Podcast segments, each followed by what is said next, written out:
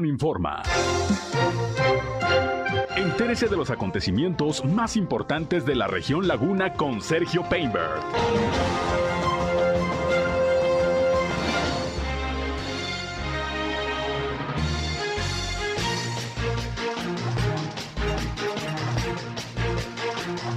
Bienvenidos, ¿qué tal? ¿Cómo están? Muy buenas noches, un placer, un gusto, como siempre, saludarles aquí en nuestra tercera emisión informativa Región Informa a través de la señal del 103.5 de frecuencia modulada Región Radio una estación más del Grupo Región, la Radio Grande de Coahuila. Gracias por acompañarnos. Soy Sergio Peinbert, usted ya me conoce y estamos en el cierre del día, el cierre de toda la información, lo más relevante que ha ocurrido en nuestra región. Como siempre, les invito a acompañarnos, a quedarse con nosotros y también a comunicarse.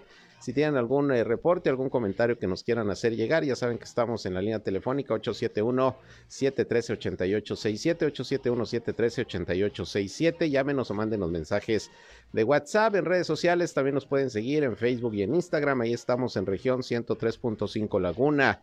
Estamos transmitiendo ya en vivo y en directo por Facebook Live. Un saludo a quienes nos siguen a través de esta red social.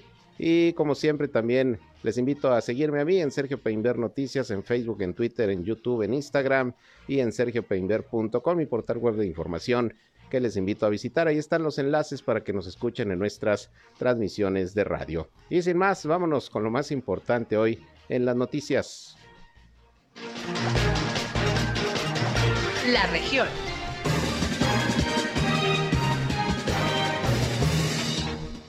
Bien, iniciando con la información, esta mañana se llevó a cabo como cada semana la reunión de evaluación de la incidencia delictiva aquí en la ciudad de Torreón, ahí en las instalaciones de la Dirección de Seguridad Pública Municipal. Estuvo encabezada la Junta por el alcalde de Torreón, Román Alberto Cepeda. Ahí César Perales, quien es el eh, titular de la corporación, pues dio las cifras, los números de cómo estuvieron los delitos en la semana que fue evaluada. Vamos a escuchar lo que dijo el director de la corporación, César Perales.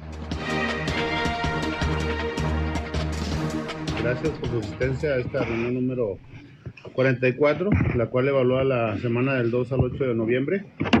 Eh, para informarles que en el índice general, en cuanto a, índice delictivo, tenemos una disminución del menos 23%.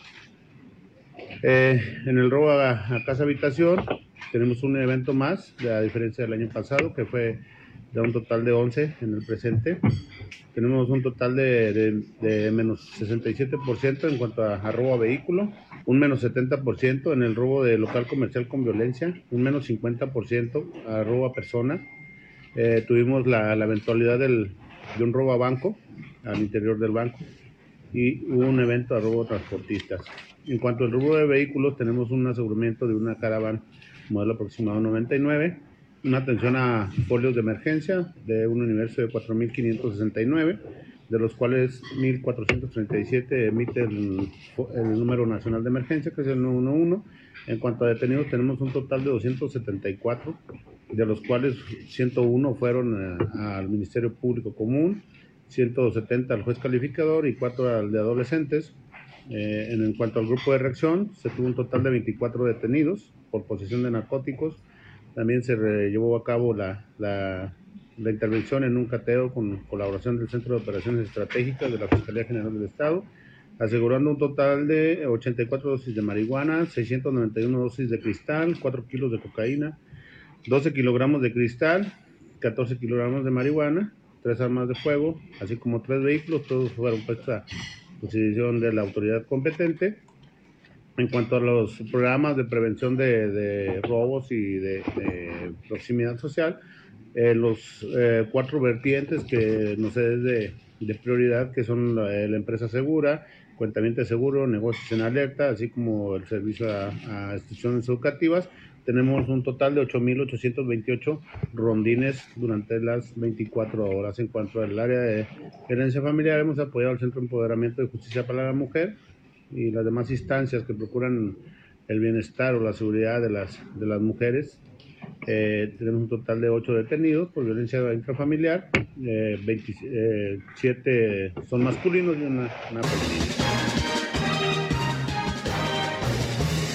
Pues ahí el reporte de lo que se atendió en materia de seguridad en la última semana que se evaluó. También el jefe policíaco informó que se atendió eh, esta mañana una alerta de amenaza en un colegio del centro de Torreón, en el Colegio América. Señaló que en lo que va del presente año van cinco reportes de amenazas en escuelas, pero todos los casos han resultado ser falsas alarmas, como lo que ocurrió el día de hoy. Dijo César Perales que el reporte se originó por una pinta que un menor de primaria escribió en la puerta de un baño, pero resultó ser una broma y decía que iba a ocurrir una masacre en la escuela lo cual no ocurrió. Dijo que no fue necesario afectar las actividades educativas ni los horarios escolares. También el director de la policía dijo que se identificó al menor de edad que hizo esta pinta en uno de los baños. Llamó a las familias a estar pendientes de lo que ven sus hijos, pues indicó que la educación viene desde la casa y que esto es parte de las consecuencias post-pandemia, aunado al bombardeo que existe de series y juegos violentos. Así que una falsa alarma de amenaza por otro alumno de primaria que escribió una pinta en un baño de este colegio aquí en la ciudad de Torreón. Por su parte, Luis Morales, quien es el director de tránsito, también dio el reporte de la última semana que se evaluó en materia de accidentes de accidentes viales y comentó también que bueno ya se han estado aplicando esta semana sanciones a los transportistas de materiales que pues no colocan bien su lona que llevan sorgo que llevan grano que llevan eh, grava que llevan materiales y que luego los van tirando en la vía pública ha habido ya varias eh, multas que se han aplicado por eso. Esto dijo Luis Morales al respecto.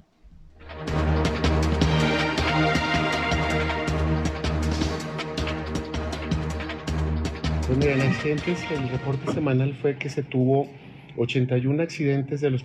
¿Ahí me escuchas? Te mandé un mensaje, ¿cuál es la lava? Porque marco y como es otra lava, no sé qué teléfono sea, no me deja hacer la marcación, sí.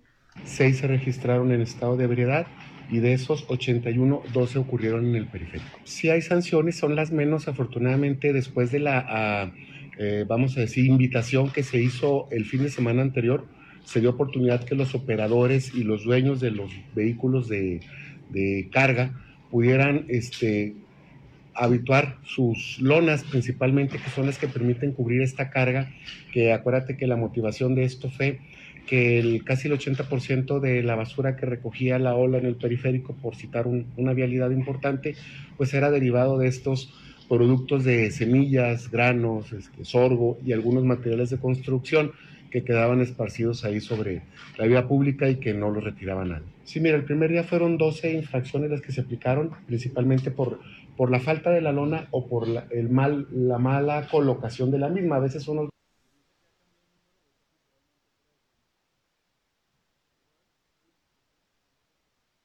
dos cascos de un número total de 200. Bueno, escuchamos el reporte del director de Seguridad Pública y bueno, ahorita ya se barrió un poquito la, la, entrevista que se hizo con el alcalde Román Albert Cepeda, porque esta mañana, hablando de temas de tránsito, el alcalde entregó a más de 100 eh, motociclistas que trabajan en el servicio de reparto, sobre todo a través de aplicaciones digitales, cascos, cascos para su protección estos motociclistas también han estado participando en cursos de capacitación, pues todo con el objetivo de evitar accidentes, en donde lamentablemente muchos de los motociclistas pierden la vida. De 27 fallecidos que ha habido este año en accidentes viales en Torreón, el 30% son motociclistas, según los datos de la propia eh, Dirección de Tránsito. Por eso la necesidad de de apoyarlos con equipo de seguridad y sobre todo capacitarlos para que manejen con precaución y también para que anden en regla. Esto es lo que dijo el alcalde Román Alberto Cepeda al respecto esta mañana en el acto donde hizo entrega de estos cascos ahí en la explanada de la Puerta de Torreón, ahí sobre el periférico Raúl López Sánchez. Hoy se entregan 102 cascos de un número total de 215 gentes, eh, personas trabajadores de este servicio que se han capacitado, que ya han pasado por un proceso de capacitación y en función de los índices que hemos tenido de accidentes y las fatalidades, bueno, optamos desde el primer día donde vimos los indicadores de equiparlos, de capacitarlos. Hoy entregamos 115 cascos, nos este, faltan 100 más que antes de que termine eh, diciembre acabo de hacer el compromiso para todos los que se capaciten se les entregue un caso. De primera calidad certificados que cumplen la normatividad para que los puedan usar en primer término uno y dos también para que vayan acompañados de una capacitación que es importante. El saber cómo conducirse en cualquier circunstancia de un incidente, de qué carril deben de ocupar ellos, todos los pequeños detalles cuentan para salvar una vida y lo que tengamos que hacerlo vamos. Es un tema, no traigo la cantidad porque falta todavía la mitad de la, de la inversión. Eh, acabamos de invitar incluso a algunos empresarios que nos acompañan en esta inversión porque vamos a seguir. Son más de 600, ¿sí? Los que están trabajadores en esta actividad, que son los repartidores de cualquier, de cualquier tipo de la industria del sector gastronómico u otro. Y creo que es importante empezar la tarea, pero también concluirla. No vamos a descansar hasta que la, 600, la inversión de los 600 cascos y 600 capacitados. Bien, pues se va a continuar con este apoyo a los motociclistas, pues sobre todo para evitar accidentes. Por otra parte, también, ya hablando de cuestiones viales, el alcalde dijo que se reunió en días pasados con habitantes del el sector viñedos, quienes principalmente solicitaron pues que se haga algo en, en las vialidades para tener mejores accesos a la colonia, ya que es la parte de la ciudad donde se está llevando a cabo un fuerte crecimiento y, son insuficientes las vialidades de entrada, de salida. Ya usted cómo se pone, por ejemplo, el periférico ahí por el rumbo del campesino. En fin, dijo que pues se va a tratar de ir resolviendo este problema, pero acusó de alguna manera el alcalde a los fraccionadores que comenzaron a construir fraccionamientos, pero no pensaron en las vialidades y en la necesidad de los accesos suficientes para tanta gente que está yendo a vivir a aquella parte de la ciudad. Esto dijo el alcalde Román Alberto Cepeda también al respecto. Tenemos accesos, vialidades, demandas que tienen que ver, que ustedes ya lo conocen, el periférico. Lamentablemente, desde que se concibió la colonia, se dejaron pocos accesos. Yo voy a dialogar con ellos para hoy que hay un proceso de construcción muy importante, una inversión que se aplaude, pero que también hay que acompañarla de buenos accesos y que tienen que ver también con salidas, por supuesto, de cuando todas las mamás que van a dejar a sus alumnos a, a las escuelas y, y a los eh, padres que van a, y madres que van a, a, trabajar a sus labores, es importante que tengan mucha seguridad. Yo les anuncié lo que ya vamos a hacer. Y hay un proyecto que tiene que ver ahí con la de, de, de Villa Florida, otra parte que tiene que ver con Independencia y Raúl López Sánchez, y que tenía que ver con algunas modificaciones. Hay otras más que se están solicitando y que la estamos planteando ya para el 2020. Por el orden de ciento, un poco más de 120, 130 millones de pesos. Yo, yo creo que sí. Yo creo que sí, si nos ponemos de acuerdo, eh, los eh, inversionistas y nosotros, yo creo que sin duda. Hoy se vuelve un tema de carácter público, pero de origen una falta de previsión de los fraccionadores en función de prevenir el número de habitantes, el número de familias y los pocos accesos que, que se dejaron. Y sigue creciendo, es uno de los sectores que más crecimiento tiene. Bien, pues a ver qué tipo de soluciones se dan precisamente en ese sector de viñedos en términos viales, porque sí, la verdad de las cosas es que se crean verdaderos caos vehiculares, sobre todo en las horas pico. Vamos a ver qué pasa. Por lo pronto es una de las principales demandas de parte de los vecinos del sector de viñedos. Bien, por otra parte, tengo contacto en estos momentos con Francisco Pérez Mesa, él es el eh, titular del Instituto Duranguense de Cultura, eh, que bueno, está organizando una serie de actividades, sobre todo aquí en la comarca lagunera, y mañana, mañana va a haber, por cierto, una feria del libro lagunero. Director, ¿qué tal? Eh, gusto en saludarte, muy, muy buenas noches. ¿Qué tal? Buenas noches, con el gusto de saludarlos eh, y pues me gusta saludar a todos los escuchas de la comarca lagunera. Al contrario, pues mañana una feria del libro lagunero. ¿De qué se va a tratar, eh, director? Sí, mira, eh, nos sentimos muy contentos, nos ha pedido el gobernador Esteban Villegas que podamos llegar a todos los rincones del estado y mañana gracias al apoyo y al respaldo de distintos autores también de acá de la región Laguna eh, sobre todo en temas eh, que tienen que ver con la literatura infantil y con algunos autores de narrativa, pues van a estar poniendo sus materiales, sus más recientes trabajos, y nosotros desde el Instituto de Cultura del Estado vamos a traer un acervo para regalar a toda la gente que nos acompañe eh, a partir de las 6 de la tarde, ahí en el, en el, en el paseo eh, que estamos cerca de la presidencia municipal. Entonces, con la invitación, hay vendedor de libros, hay diferentes estancias, hay diferentes eh, presentaciones de los autores de la región y por supuesto libros gratis para toda la familia. Pues eh, qué bueno porque con esto pues se fomenta no el hábito de la lectura que me imagino que el gobierno de Esteban Villegas a través del área de cultura va a promover y del área de educación obviamente también. Sí, sí, sí, digo, bueno, ahorita la intención del gobernador es que podamos incidir en todos los, en todos los municipios. Recordar que Durango son 39 municipios, son cuatro regiones geográficas, pero son también regiones culturales. La región Laguna es una región muy importante, no solamente en lo geográfico, sino en lo social y en lo económico. Y creo que necesitamos cuanto antes saldar esa deuda pendiente que se tiene con todos los laguneros. Y que bueno, este es un primer momento, un primer paso, una primera actividad y que también eh, estaremos este fin de semana y la próxima semana trabajando conjuntamente con los alcaldes de la región para consolidar el festival como la Laguna Ninguna, un festival cultural popular en el que pretendemos cerrar el año, pero que también queremos iniciar esta administración de Esteban Villegas, eh, dándole su lugar, su identidad y obviamente eh, eh, atendiendo de manera importante a la, a la región Laguna. Como la Laguna Ninguna, ese fue el nombre finalmente que le pusieron a este festival cultural.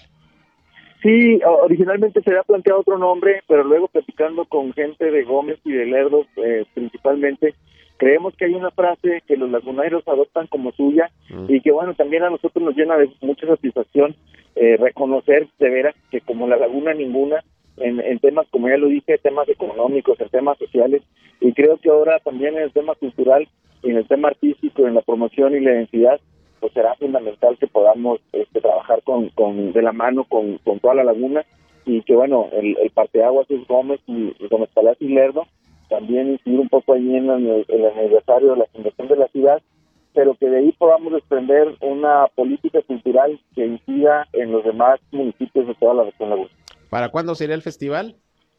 Pues la intención es, eh, bueno, eh, estamos planeando lo que inicia el 17, precisamente el día que inician las vacaciones. Es un primer ejercicio que esperemos sea del agrado y de, del apoyo y del respaldo de la gente y que podamos del 17 de diciembre y hasta el 23 tener una serie de actividades populares en distintos espacios públicos que permitan que la gente de manera gratuita y aprovechando ya el periodo vacacional antes de la Navidad pueda asistir a ellos eh, eh, en cualquiera de los días que se ofrezcan.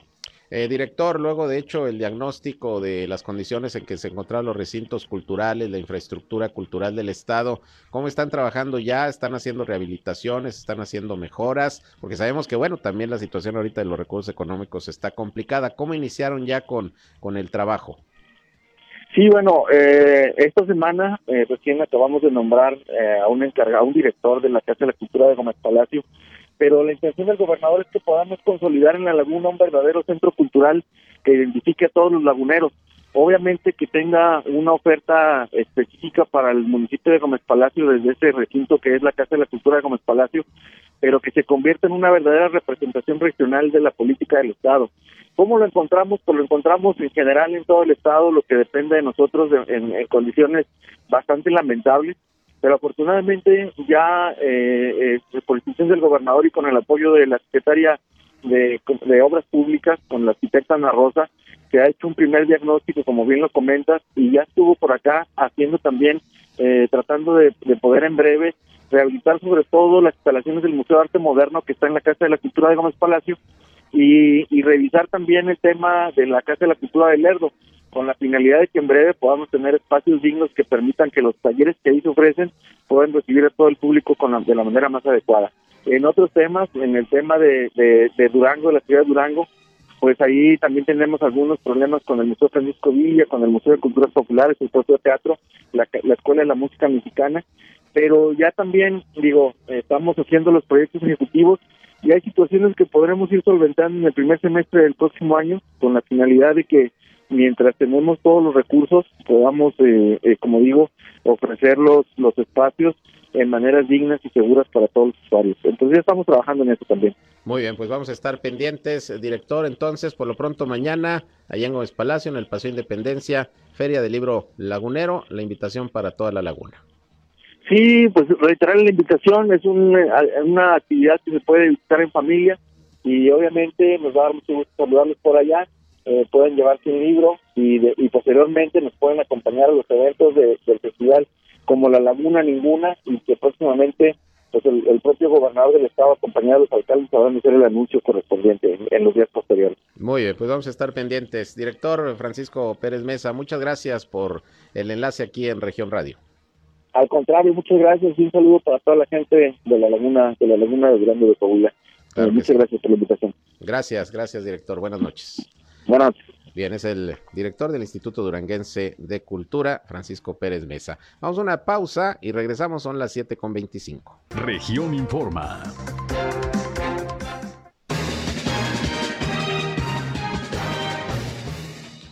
Bien, y continuando, por cierto, con temas de Durango, déjeme decirle que hoy se registró un percance con una aeronave allá precisamente en aquella entidad. Resulta que se desplomó una avioneta en el municipio de Hidalgo, en Durango. A bordo de la misma viajaban nueve personas, incluyendo el piloto, que afortunadamente todas estas personas resultaron ilesas. Los hechos ocurrieron cerca de las 9.50 de la mañana cerca de la comunidad de San Fermín, aproximadamente a 5 kilómetros de la carretera que conduce de Ceballos a Santa María del Oro. Se trata de una avioneta con matrícula XB RRT, de la cual no se proporcionaron mayores características. El piloto, de nombre Jorge Enrique, es originario del municipio de Valle de Allende, Chihuahua. Esta persona manifestó que hubo una falla en uno de los motores, lo que obligó a hacer el aterrizaje de emergencia. En la aeronave viajaban seis personas del sexo femenino, incluyendo algunas menores de edad, así como tres masculinos, entre ellos el piloto. Se informó que se dirigían al aeropuerto denominado El Bajío, ubicado en el estado de Guerrero, pero tuvo que hacer este aterrizaje de emergencia. Afortunadamente salieron ilesas todas las personas que venían en esta aeronave allá en Durango. Y por cierto, el gobernador de Durango, Esteban Villegas, pues dijo que tiene buenas expectativas de que para el próximo año en el presupuesto federal se contemplen más recursos para la entidad. Ya sabe que está en estos momentos todavía en análisis el tema del presupuesto que ya se aprobó en comisiones. Ahorita todavía están los legisladores en el estira y afloja, pero pues prácticamente esto ya, ya va a ser aprobado y tiene confianza, repito, el gobernador de Durango en que lleguen más recursos en comparación con este año a la entidad. Esto dijo Esteban Villegas esta mañana a los medios de comunicación.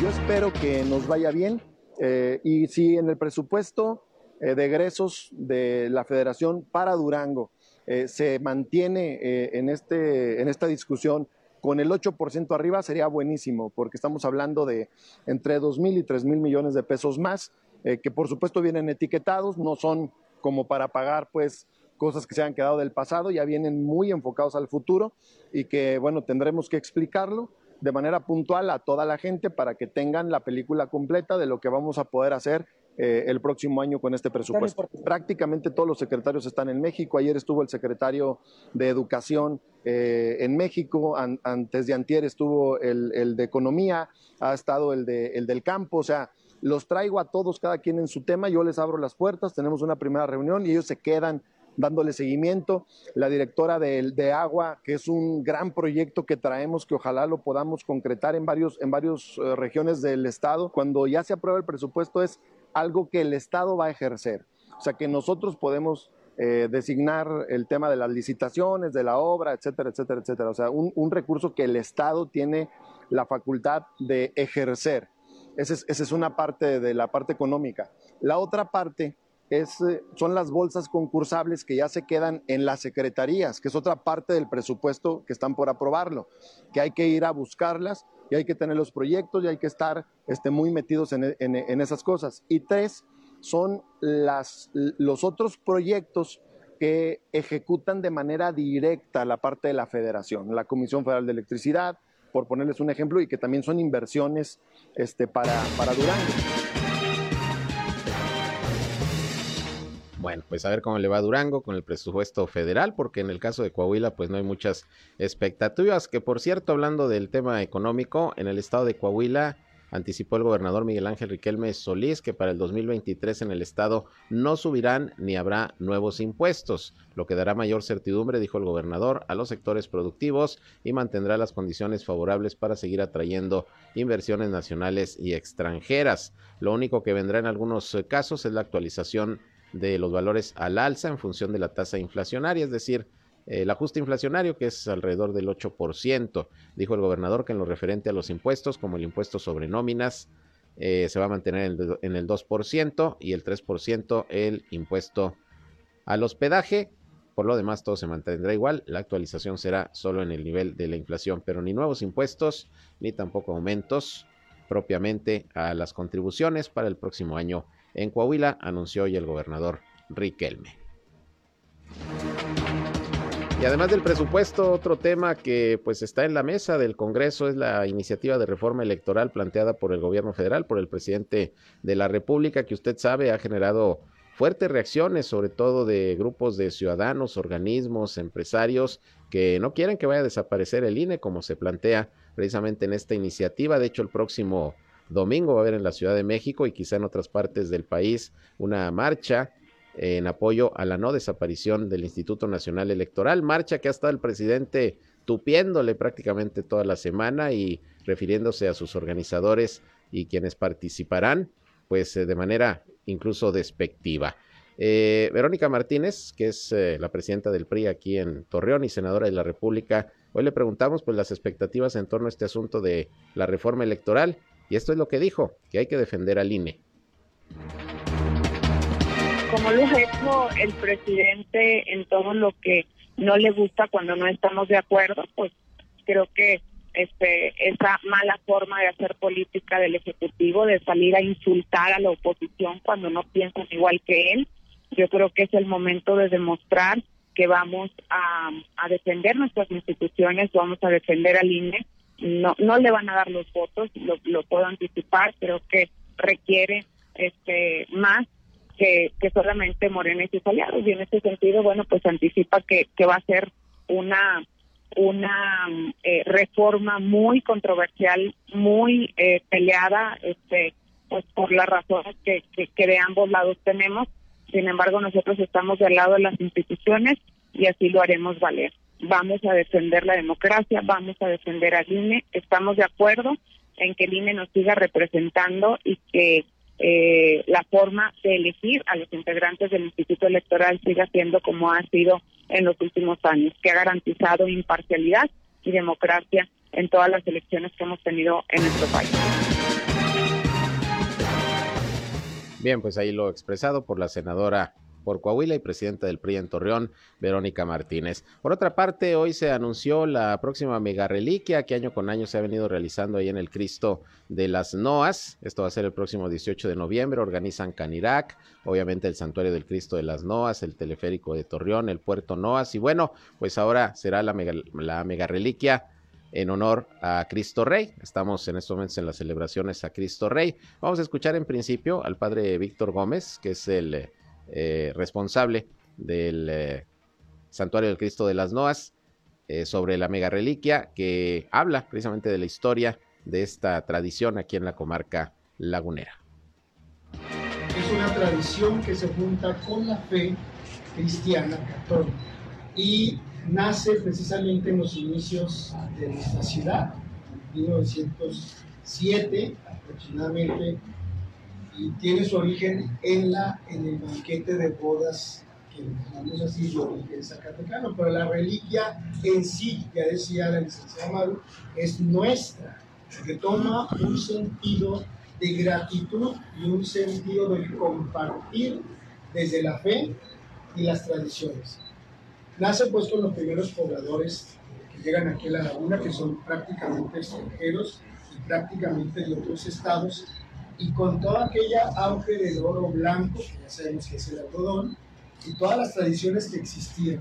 Entonces la iglesia viene a ver que la gente quería agradecerle, y sobre todo los que llegaron primero y los pobladores que existían aquí, que generosamente compartían este platillo, y vino a ver ahí las la necesidades de agradecerle al santo de su devoción que en aquel tiempo Solamente existían Guadalupe, el Carmen y el Perfecto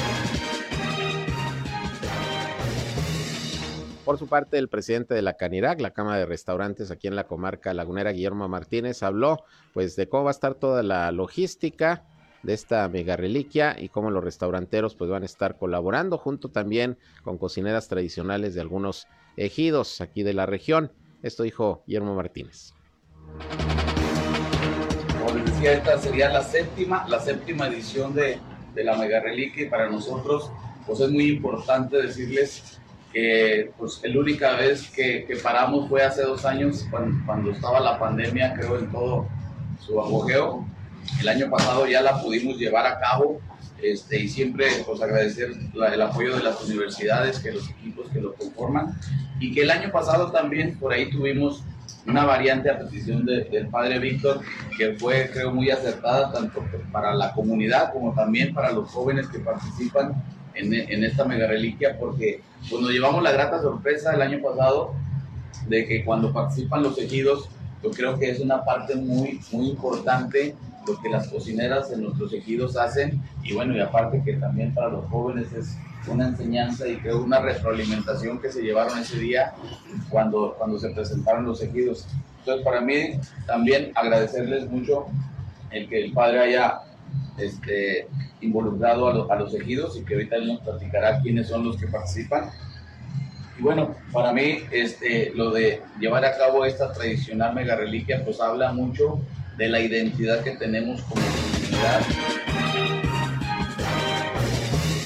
Bien, pues ahí tiene usted, por si quiere acudir, el 18 de noviembre, allá en el Santuario del Cristo de las Noas, la mega reliquia, ya sabe, el asado, las sopas. Y bueno, no va a ser necesario que usted lleve su topper, su, su recipiente, ahí le van a estar haciendo la repartición ya en contenedores. Y bueno, a partir de la una de la tarde, eh, va a poder subir usted por el teleférico, se van a estar entregando los boletos ahí en las taquillas del teleférico eh, para la mega reliquia, para que usted pueda pasar por, por su plato. También en el restaurante Pinabete y en el mismo santuario del Cristo de las Noas y en la catedral. Ahí puede ir por sus boletos, porque obviamente debe haber un control para que pueda subir el 18 de noviembre, viernes, al Cerro de las Noas, allá al Cristo, para que disfrute de la mega reliquia. Nos vamos a otra pausa y regresamos con más noticias. Son las 7 ya con 40 minutos.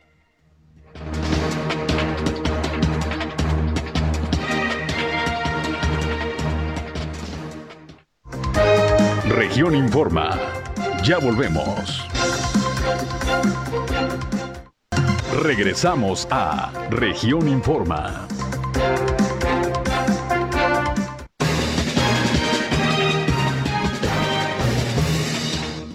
Las 7 con 45 minutos y les informo que hoy el DIF aquí en la ciudad de Torreón dio a conocer la campaña Somos DIF, abriguemos eh, Torreón con el objetivo de mitigar el frío de las personas en situación de vulnerabilidad. Están uniendo esfuerzos el voluntariado y diferentes instituciones. La señora Celina Bremer de Cepeda, presidenta honoraria del DIF municipal, dijo que esta actividad se va a realizar a través de 30 centros de acopio, las que denominaron casitas porque son como casitas ahí donde la gente va a poder colocar la ropa que pueda donar. Eh, se busca reunir precisamente todo tipo de prendas invernales, desde suéteres, chamarras, bufandas y gorros en cualquier talla, para entregarlos a la población que los necesita. La actividad va a dar inicio el 15 de noviembre y va a concluir el 15 de diciembre con la distribución de las prendas en los centros comunitarios del DIF Torreón y en los organismos de la sociedad civil. Vamos a escuchar lo que la señora Celina Bremer precisamente comentó sobre esta campaña Somos DIF, abriguemos Torreón.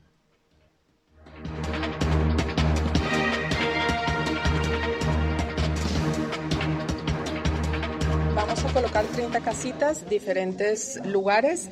Ya, ya se sumaron eh, la colonia Las Villas, senderos, haciendas del Rosario, centros comerciales, eh, Galerías Laguna. En cuanto a colegios, el MOSET el Montessori de la Rosita, el Colegio España, el Colegio Cervantes, el Colegio Americano, eh, entre otros. Y bueno, eh, se sumaron también estaciones de bomberos, presidencia municipal, eh, tendremos en DIF Revolución y en Ciudad DIF hasta el momento. Entonces estamos en espera de que se sumen otros más y la meta, no hay meta.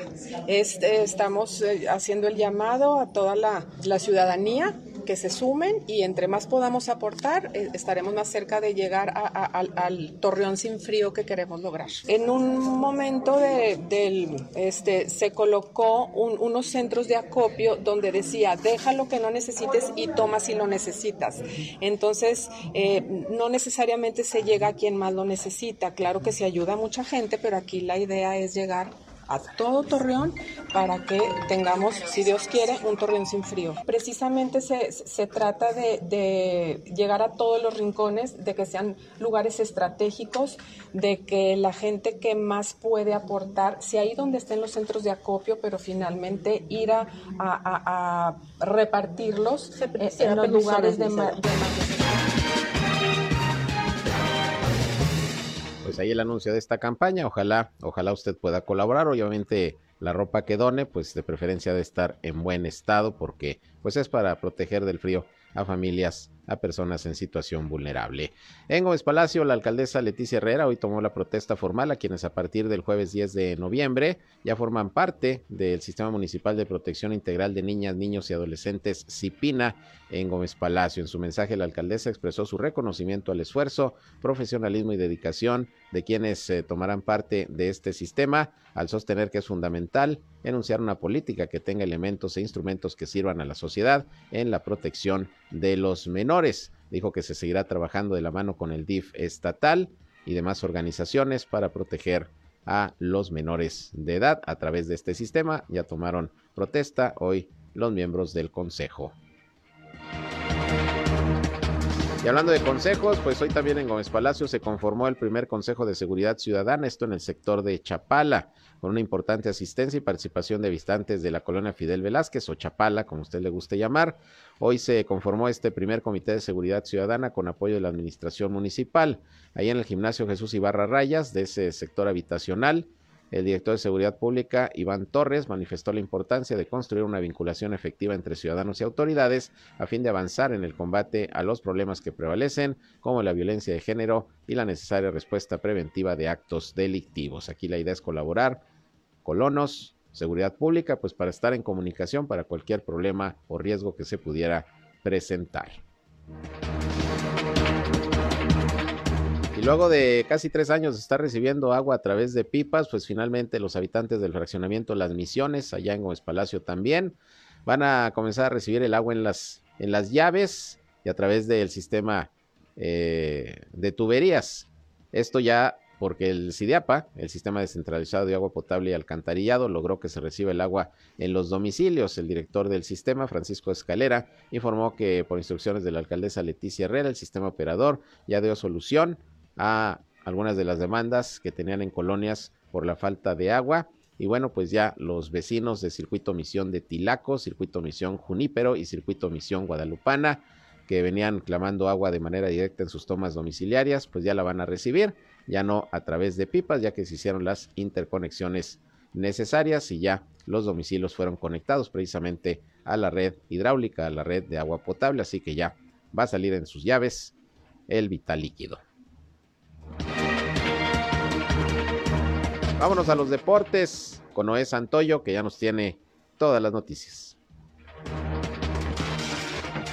Hola, ¿qué tal, Sergio? Muy buenas tardes, amigos. Muy buenas tardes. Con mucho gusto les saludo, les comparto la información del mundo de los deportes. Fue el turno de la selección de Argentina. Este viernes dio a conocer su lista de convocados de cara a la Copa del Mundo. El delantero de la Roma de Italia, Pablo Dybala, y el defensa del Villarreal español, Juan Foyt, son las principales novedades en la lista de Lionel Scaloni. Pese a que se puso en duda su participación debido a la grave lesión sufrida a comienzos de octubre en Italia, el técnico ha incluido el nombre de Dybala en una nómina liderada por el delantero del Paris Saint-Germain, Lionel Messi, que afronta su quinta Copa del Mundo. La selección de Estados Unidos llegó este viernes a Doha y se convirtió en la primera en aterrizar a Qatar, donde a partir del próximo 20 comenzará el Mundial con el partido inaugural que disputarán el combinado anfitrión y Ecuador. El goleador Luis Suárez y el centrocampista Federico Valverde encabezan la lista de 26 convocados por el seleccionador Diego Alonso para defender a Uruguay en el Mundial, que se dio a conocer el día de ayer. Varios históricos de la Celeste y otros que jugarán por primera vez este certamen conforman una convocatoria en la que aparecen tres porteros, nueve defensores, diez centrocampistas y cuatro atacantes. En cuanto a Fernando Gorriarán, de Santos Laguna, quedó fuera de la convocatoria, al igual que otro conocido de la Liga MX, el Cabecita Rodríguez. En cuanto a España, el defensa Hugo Guillamón y el delantero Ansu Fati son las principales novedades de la lista de 26 jugadores facilitada por el seleccionador Luis Enrique para el Mundial. Sergio Ramos, quien sonó como posible sorpresa, no fue llamado por el entrenador nacional. El mexicano Checo Pérez vivió una amarga clasificación para el sprint en el Gran Premio de Brasil tras ser afectado por el piloto de Ferrari, Charles Leclerc, y con ello finalizar en la novena posición. Las condiciones del autódromo José Carlos Pase fueron muy diferentes en muy poco tiempo al pasar de pista seca a húmeda debido a la lluvia que se presentó y que cambió todas las condiciones para los equipos. En el inicio de la semana 10 de la NFL, las Panteras de Carolina derrotaron ayer 25 a 15 a los Halcones de Atlanta Las Panteras acumularon 232 yardas por tierra, su mayor número en lo que va de la temporada. Y Eddie Piñeiro convirtió cuatro goles de campo 11 días después de errar dos intentos cruciales en una derrota por 37-34 ante los halcones en tiempo extra. Esa es la información, Sergio amigos, que tengan muy buen fin de semana.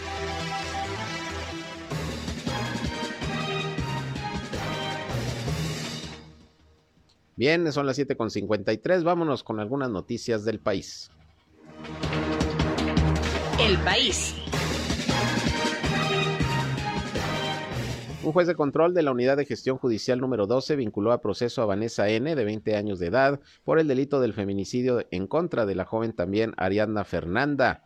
En continuación de audiencia inicial, el Ministerio Público aportó los datos de prueba en la carpeta de investigación, por lo que el juez determinó su vinculación a proceso por ser coautora material de este hecho. El juez determinó cinco meses para el cierre de la investigación complementaria, pero ya se le dictó la prisión preventiva oficiosa a esta joven.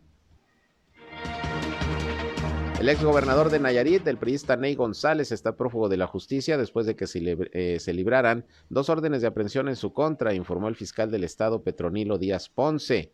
Precisó que la primera orden de aprehensión es por los delitos de ejercicio indebido de funciones, peculado y falsificación de documentos, con lo que causó un daño a la hacienda pública por casi 90 millones de pesos. La segunda orden de aprehensión en contra del exmandatario priista, quien gobernó la entidad de 2005 a 2011, es por los delitos de ejercicio indebido de funciones, tráfico de influencias y administración fraudulenta en perjuicio del erario público estatal y el fideicomiso de Bahía de Banderas. Así que prófugo de la justicia, el ex gobernador de Nayarit.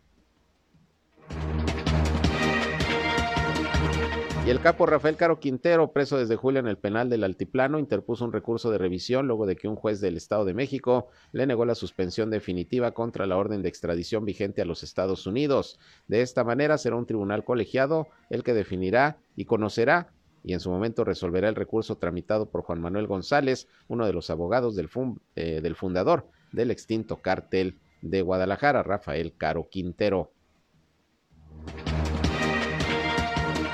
Al considerar que no existe ningún retardo en la impartición de la justicia relacionado con la integración de una investigación en su contra por presuntos delitos fiscales, el, juez tercero de Distrito de Amparo en materia penal negó al empresario Camel Nasib Borge acceso a la carpeta de investigación que inició la Fiscalía General de la República por los delitos de defraudación fiscal y operaciones con recursos de procedencia ilícita.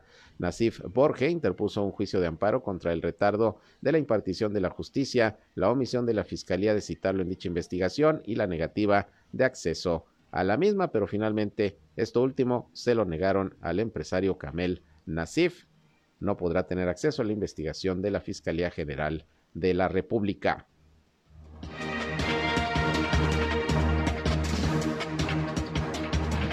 El mundo.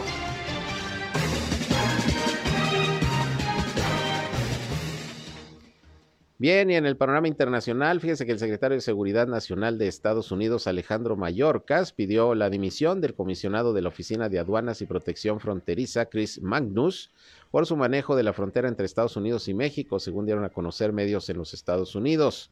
Una dimisión que, según confirmó el propio Magnus, no piensa aceptar ya que está entusiasmado con el progreso que ha hecho en su trabajo. Nombrado por el presidente Joe Biden, Magnus fue confirmado en su cargo en diciembre del 2021 por el Senado de los Estados Unidos, un puesto que le llegó cuando era jefe de la policía de la fronteriza ciudad de Tucson, Arizona. Y bueno, pues aquí vamos a ver qué pasa porque el propio secretario de Seguridad Nacional de Estados Unidos está pidiendo la salida de dicho funcionario.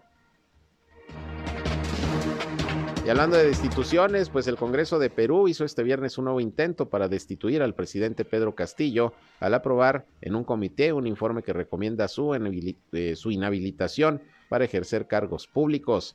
La subcomisión de acusaciones constitucionales aprobó por 11 votos a favor y 10 en contra el informe que recomienda acusar a Castillo por traición a la patria e inhabilitarlo por cinco años, lo que implicaría que dejará la presidencia peruana. Pues vamos a ver, vamos a ver si sucede.